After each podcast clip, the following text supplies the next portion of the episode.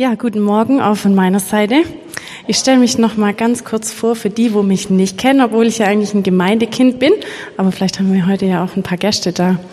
Und zwar, ich bin Nadine Österle. Ich bin Missionarin bei MT28 und ich bin vor ein bisschen mehr als einem Jahr nach Uganda ausgereist und Letztes Jahr, bevor ich ausgereist bin, war der Martin Lüttjohann, der Vorsitzende, der ehemalige Vorsitzende von MT28 hier.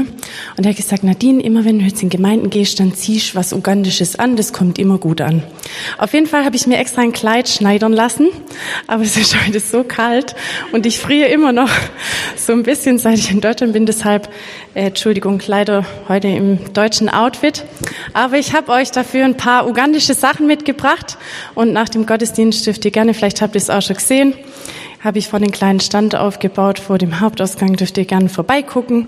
Für die, die noch nicht mein Newsletter kriegen und gerne noch in die Liste mit eingetragen wollen, dürft ihr euch gerne dann auch noch in den Newsletter mit eintragen. Genau, also ich freue mich eigentlich schon, dass ich predigen darf, aber der eigentliche Plan war, dass mein Verlobter Emanuel jetzt schon hier ist und dass er dann den Predigteil übernimmt und ich einfach den coolen Teil, nämlich die Geschichten erzählen machen darf. Aber wie ihr seht, er ist leider noch nicht da, deshalb darf ich heute beides machen. Genau. Ich habe super, super viel erlebt im letzten Jahr. Schönes und auch nicht so Schönes.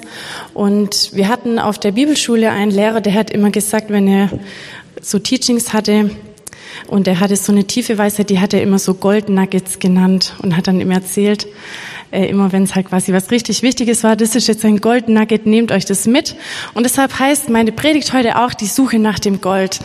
Ich möchte euch vier Gold Nuggets von mir mitgeben, die ich so erlebt habe und wenn ich jetzt hier stehen würde und sagen würde, ich bin voll die super Missionarin, habe alles richtig gemacht, das stimmt leider nicht. Ich habe ähm, die Goldnuggets, die ich mit euch teilen möchte, sind einfach auch Wahrheiten für mich, die ich zwar in der Theorie kenne und in der Praxis aber wirklich auch noch ganz, ganz viel Weisheit und ähm, Erfahrung brauche, um die wirklich so umzusetzen, wie, wie Gott sie gemeint hat noch ein kleiner Werbeteil, dann ist der Werbeteil auch fertig. Und zwar ging es mir am Anfang oft so in Uganda, ich konnte gar nicht in Worte fassen, was ich eigentlich fühle. Das war so schwierig, irgendwie das zu verarbeiten. Und ich habe dann ähm, zwei Bücher gelesen. Ich weiß nicht, vielleicht kennen das manche auch schon. Das heißt Katie von Katie Davis Majors. Ähm, die hatte sogar zwei Bücher geschrieben. Und die ist mit 18 damals direkt nach dem Abi nach Uganda. Und die hat es so super gut formuliert und es hat mir so geholfen, auch irgendwie zu verstehen, was ich eigentlich gerade fühle. Genau. Ich nehme euch mit hinein in so drei Hauptphasen, äh, jetzt so vom letzten Jahr. Das erste ist quasi mein Eintauchen und das Einleben in die Kultur. Dann das zweite ist die Klinik und das dritte die Anerkennung. Das sind jetzt nicht so typische Predigtthemen, aber das sind einfach so drei Phasen und darin findet ihr dann noch das Christliche. Genau. Bevor ich letztes Jahr nach Uganda gegangen bin, hatte ich wirklich super viel Vorbereitung. Ich war zwei Jahre auf einer Bibel- und Missionsschule. Ich habe verschiedene Missionseinsätze gemacht. Äh, ich habe ein Vorbereitungsseminar gemacht. Ich habe viele Missionarsfreunde und habe mich viel mit denen ausgetauscht. Und ich habe viel gelesen und auch schon viel gesehen.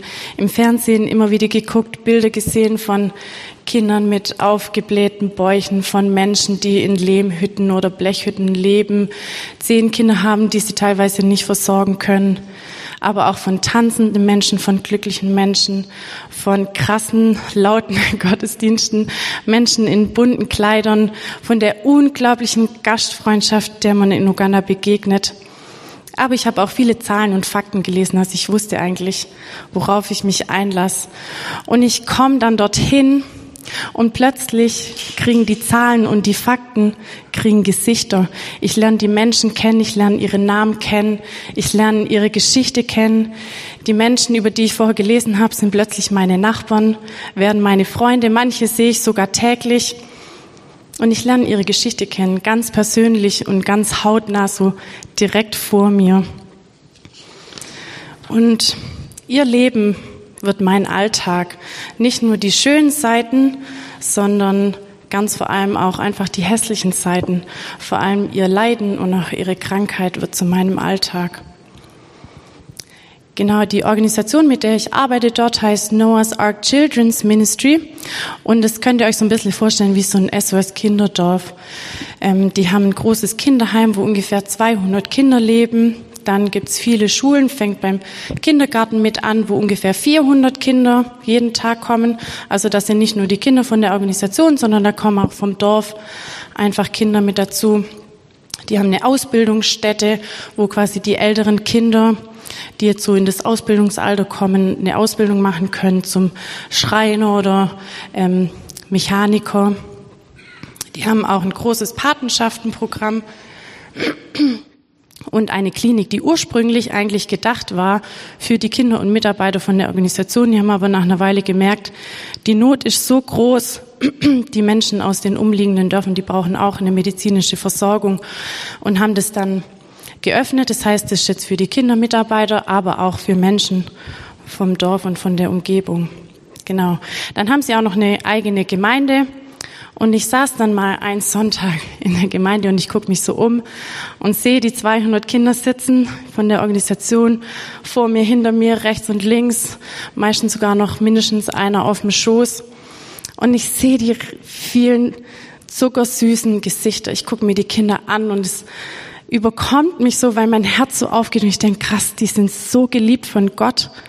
Manche wissen das noch gar nicht, aber was hat Gott auch einfach für einen Schmerz für die Kinder, die da ungewollt und ausgesetzt sind? Und ich empfinde echt so, was Gott irgendwie fühlt, natürlich lang nicht in dem Ausmaß, aber so ein bisschen kriege ich Anteil an dem, was, was Gott echt fühlt, wenn er die Kinder anguckt. Und wisst ihr, das sind, das sind nicht Kinder, die einfach so abgegeben werden, gibt's auch, aber das sind oft Kinder, die man findet, eingepackt in Müllsäcken, irgendwo auf einer Müllhalde abgelegt oder in die Latrine geschmissen. Also in Uganda gibt's viele so Plumpsklos, wie wir früher vielleicht oder von den Ranger noch kennen. Kinder, die bei der Polizei abgegeben werden, Kinder, die aus, der aus manchmal auch aus Familien rausgeholt werden wegen Gewalt, Misshandlung.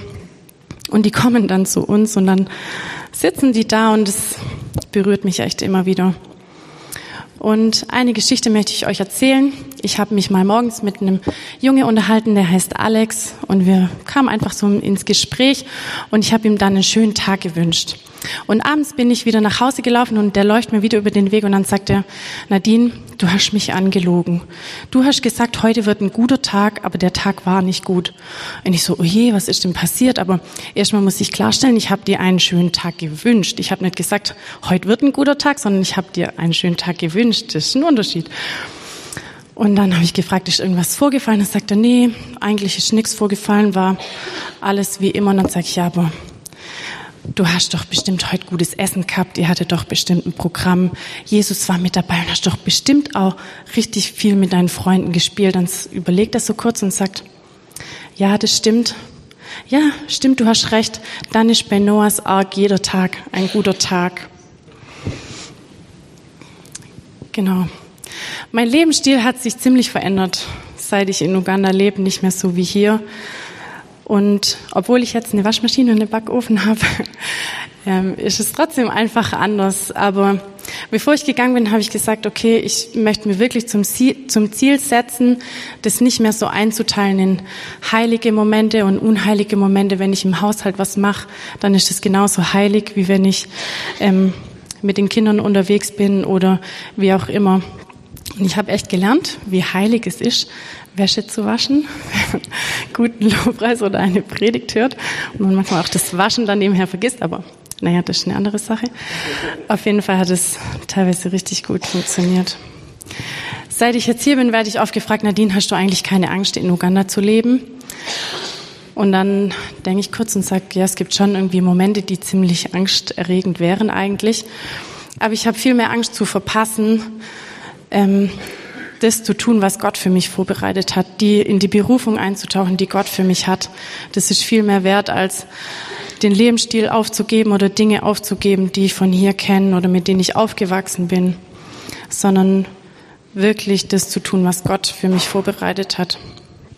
Und ich kann euch sagen, das ist ganz schön hart. An manchen Tagen bin ich wirklich so bestürzt über die Größe der Not, über die unglaubliche Anzahl von Menschen, die Hilfe brauchen, über bettelarme und kranke Kinder, über zerrissene Familien, mit denen ich arbeite. Und ich habe so manchmal das Gefühl, jedem Einzelnen, den mich begegne, würde ich gerne einkaufen, Kleider schenken, Essen geben. Aber das ist so eine unglaubliche Zahl. Und dann gucke ich darauf, was, wie Gott es macht. Und ähm, ich möchte euch mit hineinnehmen in eine Geschichte, die steht in Johannes 5, 2 bis 9. Die kennt ihr vielleicht, ich lese mal vor. Bald darauf feierten die Juden ein Fest in Jerusalem und auch Jesus ging hin. In der Stadt befindet sich nicht weit vom Schaftor entfernt der Teich Bethesda, wie er auf Hebräisch genannt wird. Er ist von fünf Säulenhallen umgeben. Viele Kranke, Blinde, Gelähmte und Gebrechliche lagen in diesen Hallen und warteten darauf, dass sich Wellen auf dem Wasser zeigten. Von Zeit zu Zeit bewegte nämlich ein Engel Gottes das Wasser.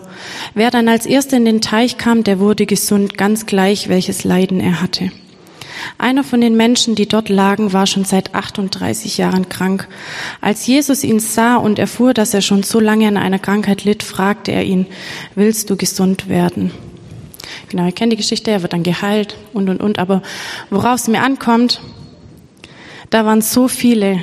Da steht, viele Kranke, Blinde, Gelähmte. Da waren so viele Menschen, denen Jesus hätte helfen können. Und Jesus hat sich die Zeit genommen, für einen Menschen anzuhalten, den einen Menschen zu heilen, den einen Menschen zu sehen. Und so möchte ich das auch machen. Mich nicht von der großen Anzahl überwältigen zu lassen, sondern einfach den einen Menschen, der gerade vor mir steht, mit dem ganzen Herzen zu dienen, mit ihm zu reden, den einen Menschen zu sehen und auch nur für eine Person stehen bleiben. Genau. Da kommen wir auch schon zu dem Gold Nugget Nummer eins. Schau nicht zurück, sondern nach vorne und vertraue Gottes Plan. Und schau auf den Menschen, der vor dir steht. Ich bin so oft, vor allem am Anfang, in die Vergangenheits- oder Vergleichsfalle gerutscht und habe einfach gemerkt, nee, Gottes Plan hat keine Fehler und ich kann ihm vertrauen. Und manchmal kann ich wirklich auch nur durchhalten, weil ich nicht zurückgucke, was mal war, sondern auf das zu vertrauen, was noch kommt, was Gott vorbereitet hat und ähm, mich vollkommen auf Gottes Plan zu verlassen. Und ich glaube, das ist echt so ein Schlüssel, um Schwierigkeiten zu überwinden, die sich vor allem auch in meinem Leben manchmal so auftürmen wie so Berge. Und vielleicht kennt ihr das auch von, von euren Lebensbergen. Genau, dann kommen wir schon zur zweiten Phase.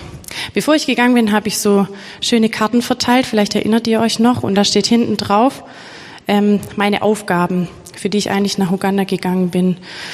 Und äh, in Uganda braucht immer, was man sich plant. Ein Plan A funktioniert eigentlich meistens nie. Deshalb kam Plan B. Und zwar am ersten Abend bin ich angekommen und wurde schon äh, mit den Worten begrüßt, Nadine, endlich bist du da. Und ich so, ja, endlich bin ich da. Wir haben schon so lange auf dich als Krankenschwester gewartet. Wir haben gehört, du bist Krankenschwester. Wir warten schon so lange auf dich, weil wir brauchen dich wirklich in der Klinik. Und ich so, okay, für die, die es nicht wissen, ich bin eigentlich gelernte Kinderkrankenschwester, aber der Plan war eigentlich nicht, als Krankenschwester zu gehen. Ich war eigentlich froh, dass ich so das Krankenhausleben hinter mir gelassen habe mit Schichtdienst und was das so dazugehört. Ähm, und dann war ich so, okay, irgendwie, da, wenn da eine große Not ist, das heißt ja auch, da wo eine Not ist, bist du hinberufen. Und dann dachte ich mir, okay, ich guck's mir mal an. Und aus dem ich guck's mir mal an, bin ich jetzt ein fester Teil in dem Klinikteam geworden. Genau, und ich glaube einfach, dass jeder geschaffen ist, jeder von uns ist geschaffen, was zu tun, um die Welt für jemanden zu verändern. Ob es jetzt wie ich in Uganda oder bei dir vielleicht in deinem Vorgarten oder in deiner Arbeitsstelle. Aber wir sind geschaffen, jemanden zu lieben, jemanden so zu lieben, wie Jesus die, die Welt auch geliebt hat. Unser Licht leuchten zu lassen, auch wenn es manchmal echt unerträglich schwer ist. Aber der Segen, der da daraus kommt, der macht es alles wett. Ich komme mir manchmal vor, wie wenn ich den Lake Victoria, das ist der größte See in Afrika, der quasi direkt vor meiner Haustür ist, wenn ich da so mit einem Fingerhut das Wasser rausschöpfe. Und Ich kann die tödlichen Krankheiten nicht auslöschen. Ich kann nicht alle Krankheiten heilen. Ich kann nicht dafür sorgen, dass es keine Armut gibt oder dass keine Kinder mehr ausgesetzt werden. Aber ich kann einfach da sein und ich kann die Kinder lieben. Ich kann die Menschen lieben, die vor mir sind. Und manchmal ist auch einfach nur jemanden anlächeln und die Gaben, die Gott mir gegeben hat, einsetzen. Und das kannst du auch. Ist manchmal gar nicht so schwierig zu lächeln. Genau. Ich habe dann meine Arbeit begonnen in der Klinik und ich kann euch sagen, das ist sehr herausfordernd, weil eigentlich das komplette Klinik-Krankenhaussystem ist ganz anders wie in Deutschland. Überraschung. Aber es gibt andere Medikamente, es gibt andere Krankheiten, die haben andere Behandlungsweisen. Ich war ja davor auf einer Intensivstation, da bin ich eigentlich gewöhnt, mehr mit Maschinen zu arbeiten als mit den Menschen an sich. Und dann komme ich da plötzlich hin und ich bin eigentlich froh, wenn ich manchmal überhaupt ein funktionierendes Blutdruckgerät finde. Und vor allem am Anfang war es auch so, dass ich ähm, mit einer Krankenschwester und einer Ärztin war dort und die Krankenschwester war dann so erleichtert, dass ich endlich da bin. Die war nämlich die Monate davor, war sie alleine und die war dann so erleichtert, dass sie dann erstmal gesagt hat, okay, jetzt bist du ja da, dann kann ich gehen und ähm, wurde oft wirklich auch alleine gelassen. Es war super schwierig. Ich habe ganz viele Tag, Nachtdienste, Tag, Nacht so hintereinander ohne Pause, weil es gab einfach niemand, der sonst da war. Und ich war so unter Druck und ich wusste nicht, okay, was, was will die Organisation von mir, weil die natürlich schon noch so waren, okay, jetzt, du bist ja schon noch Krankenschwester, jetzt bist ja dann auch da, ähm, dann arbeite auch. Ähm, aber was will eigentlich Gott von mir? Was will ich? Beziehungsweise was, was kann ich eigentlich? Und zu dem Zeitpunkt habe ich jemanden kennengelernt, nämlich Nixon und Farouk.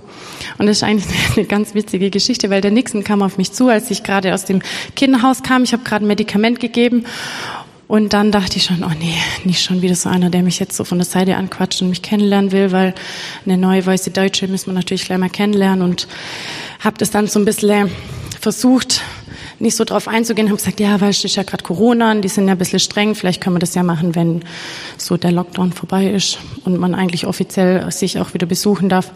Aber der, der hat sich davon nicht abhalten lassen und stand ein paar Tage später vor meiner Tür und hat gesagt, hier bin ich. Und ich habe ehrlich gesagt schon wieder vergessen, wie er eigentlich hieß, weil ich war ja schon so, als war so für mich schon abgehackt, so, ah, der kommt jetzt eh nicht. Und dann hat er mir erzählt, weißt du, ich wollte eigentlich auch gar nicht herkommen, aber der Heilige Geist hat mich so gedrängt und jetzt ich konnte einfach nicht mehr widerstehen. Ich musste jetzt einfach hierher kommen und er hat dann kurze Zeit später auch seinen besten Freundin Farouk mitgebracht. Die beiden haben sich bei Noahs Ark bekehrt. Die sind nicht Kinder von dort, aber die sind Mitarbeiter und waren dort mit einer Missionarsfamilie unterwegs. Dann haben dort auch den Tauf im Heiligen Geist erlebt und waren wirklich super geisterfüllt. Und es war für mich echt wie so ein Geschenk. Wir hatten wirklich eine richtig tiefe Freundschaft, haben viel miteinander gebetet, uns ausgetauscht. Sie haben mir immer wieder Tipps und Tricks über die Kultur und auch einfach über die Organisation Organisation an sich erzählt, wie das so funktioniert und nach einer Weile sagen sie, okay Nadine, ich glaube, wir sind jetzt so weit. Die eigentliche Botschaft, weswegen wir dich angesprochen haben, können wir jetzt mit dir teilen. Und wir saßen in meiner Küche und ich habe auch so Becher, also jetzt nicht meine ugandische Becher, aber ähm, und sie können die jetzt wahrscheinlich nicht lesen, aber auf dem einen steht Gott, auf dem anderen steht Organisation und auf dem anderen steht ich. Und sie sagen, okay Nadine, du bist jetzt der pinke Becher und du bist gekommen mit Gott. So. Also Gott war natürlich schon da, aber er hat dich ja hierher berufen und du bist da, weil er dich hierher berufen hat, weil er hier eine Aufgabe für dich hat. Aber was gerade mit dir passiert, am Anfang hast du dann angefangen zu arbeiten und so und du hast, standest zwischen Gott und der Organisation. Aber was jetzt passiert, Du hast dich näher an die Organisation gehängt, weil du denen gefallen möchtest, weil du das möchtest, was sie dir sagen, weil du hörst auf das, was sie, was sie quasi von dir wollen, was du machst, was du arbeitest, wie du arbeitest, wie viel du arbeitest. Und sie haben das so viel schon erlebt. Die haben, waren wirklich schon lang bei der Organisation, haben viele Missionare kommen und gehen sehen und haben gesagt, das ist der größte Fehler und die größte Gefahr oder die größte Falle, wo Missionare einfach reintappen können. Und ich glaube, das ist nicht nur für Missionare, sondern für jeden von uns. Sich zu entfernen von dem, was eigentlich Gott von dir möchte und das mehr zu tun, was Menschen dir sagen, was vielleicht deine Arbeit dir sagt oder in meinem Fall, was, was die Organisation sagt. Und sie haben mir das zweite Gold Nugget beigebracht. Sie haben gesagt, hör auf das, was Gott von dir möchte und nicht auf das, was Menschen von dir fordern. Und ich habe gemerkt, ja, das stimmt. Ich war echt schon in dem Punkt, wo ich dachte, boah, Missionar sein ist schon echt anstrengend, ist super herausfordernd und irgendwie hat es auch nicht so funktioniert, aus der Kraft vom Herrn schöpfen. Und ich habe gemerkt, okay, ich habe einen Break gemacht, habe mit ähm, meiner Arztchefin oder wie auch immer man das nennen mag, gesprochen, habe gesagt, okay, ich werde jetzt die Zeit einfach in der Klinik ein bisschen reduzieren, habe weniger Dienste gemacht, habe auch aufgehört, Nachtdienste zu arbeiten habe einen Sprachkurs angefangen, was auch super interessant ist, da einfach noch mehr in die Kultur einzutauchen und dann auch einfach so sehen, was das für eine Auswirkung hat auf deine Patienten, wenn du plötzlich in denen ihre Sprache, die verstehst. Also ich kann jetzt auch nicht so viel, aber wenn jetzt jemand kommt und sagt, ich habe Kopfweh, Bauchweh, wie auch immer, dann kann ich das verstehen. Und ein ganz, ganz großer Vorteil, deswegen bin ich eigentlich gekommen, um echt Beziehungen zu bauen mit den Kindern von der Organisation und ich muss mal kurz was trinken.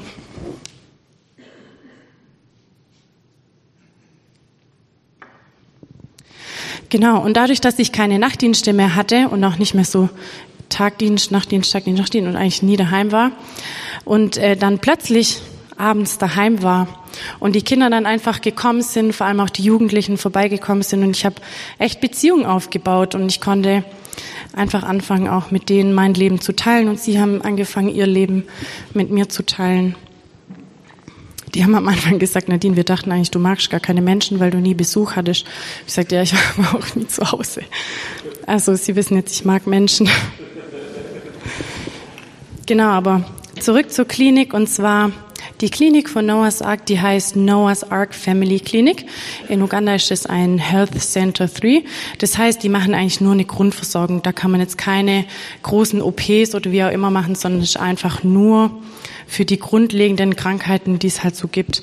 Wir machen auch viele Einsätze in Dörfer und Schulen. In Uganda ist nämlich immer noch weit verbreitet, dass man nicht ins Krankenhaus geht, weil erst da wird man eigentlich richtig krank und klären da einfach die Leute auch schon von zu Hause aus auf.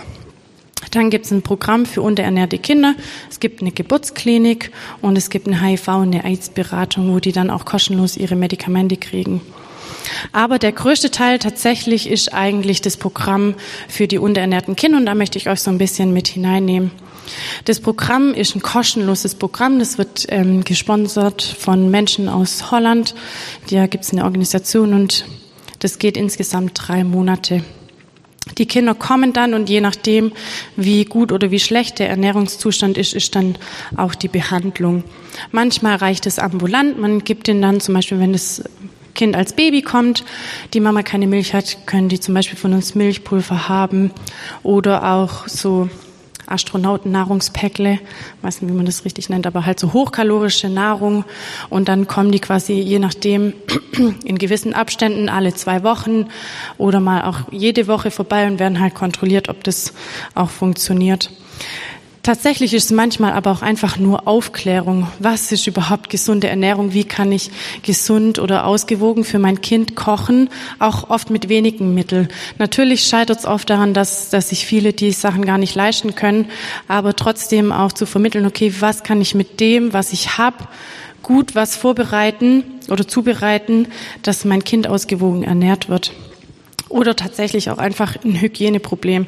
Die meisten Menschen in Uganda haben keine Küche, sondern die kochen draußen auf Feuer oder auf Kohle oder wo auch immer. Und mit Hygiene ist da manchmal ein bisschen schwierig. Genau, dann ist es aber leider oft auch andersrum, dass es nicht reicht, wenn man die Kinder ambulant versorgt, sondern dass sie oft so unterernährt sind. Oft spielt dann auch noch HIV oder Tuberkulose eine Rolle, dass sie dann auch stationär bleiben. Und dann ist es oft so, dass sie in so einem katastrophalen Zustand kommen, weil wie gesagt, viele sind so ungebildet, sie denken tatsächlich, wenn man ins Krankenhaus geht, dann stirbt man oder wird noch kränker. Und viele haben da noch so, sind da noch in so einem Hexenkult drin, dass sie, bevor sie ins Krankenhaus gehen, versuchen sie eher bei ihren fünf Hexendoktern irgendwo im Dorf irgendwelche angerührten Kräuter trinken oder das Kind damit einschmieren oder wie auch immer, weil sie denken, das Kind wurde verhext. Die können damit nichts anfangen mit Unterernährung, dass es eigentlich nur daran liegt, dass das Kind nicht ausgewogen ernährt ist, sondern sie denken wirklich, das wurde verhext.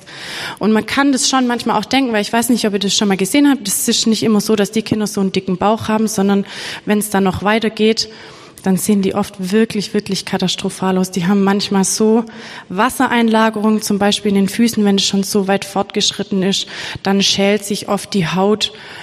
Und wie gesagt, die können damit oft einfach nichts anfangen.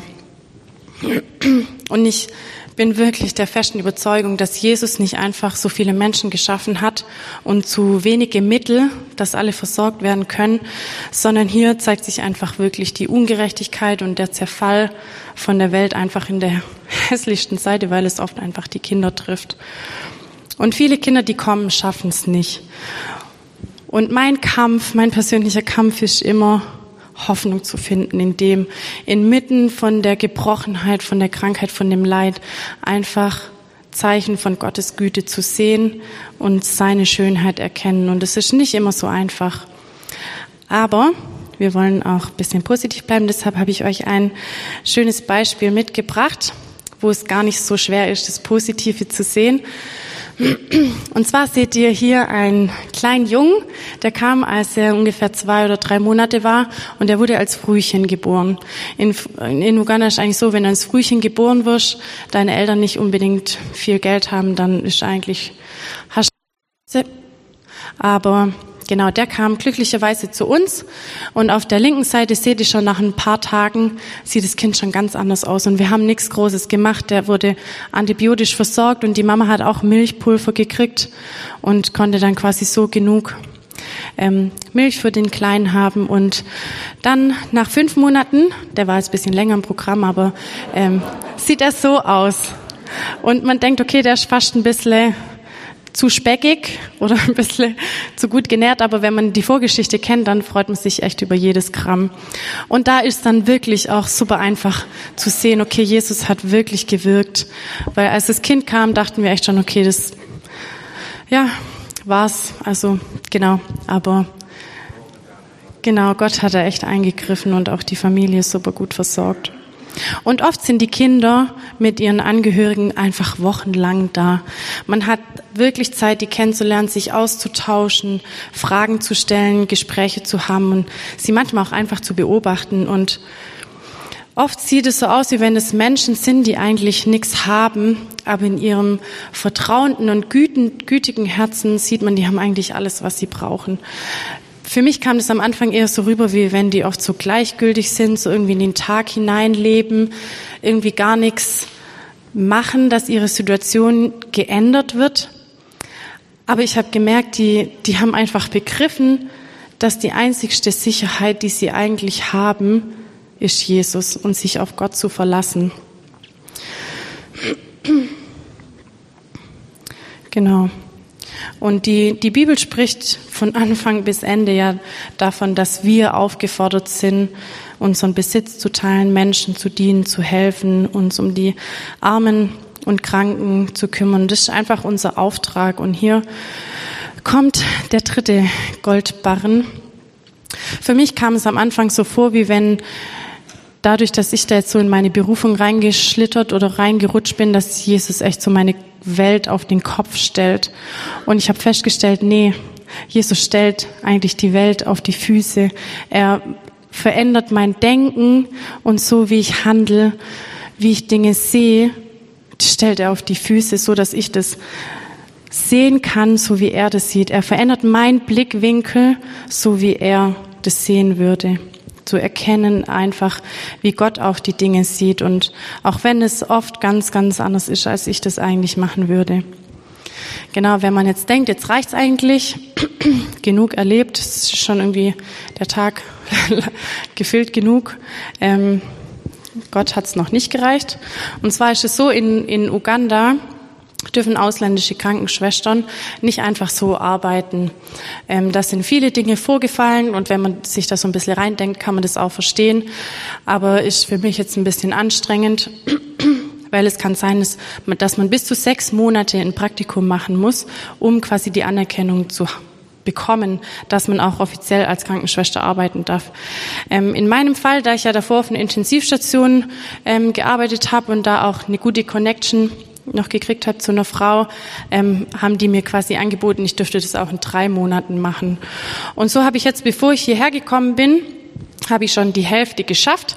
Insgesamt ja, wie gesagt, drei Monate und ich bin da gerade in der Hauptstadt und es ist das größte staatliche Krankenhaus.